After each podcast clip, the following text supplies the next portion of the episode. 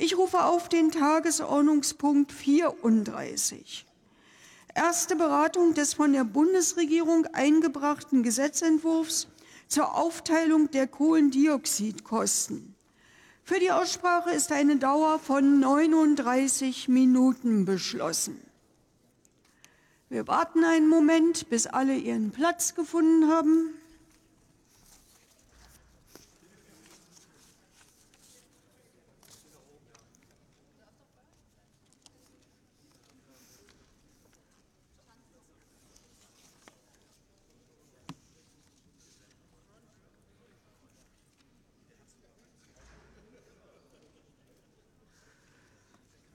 So, ich bitte Platz zu nehmen.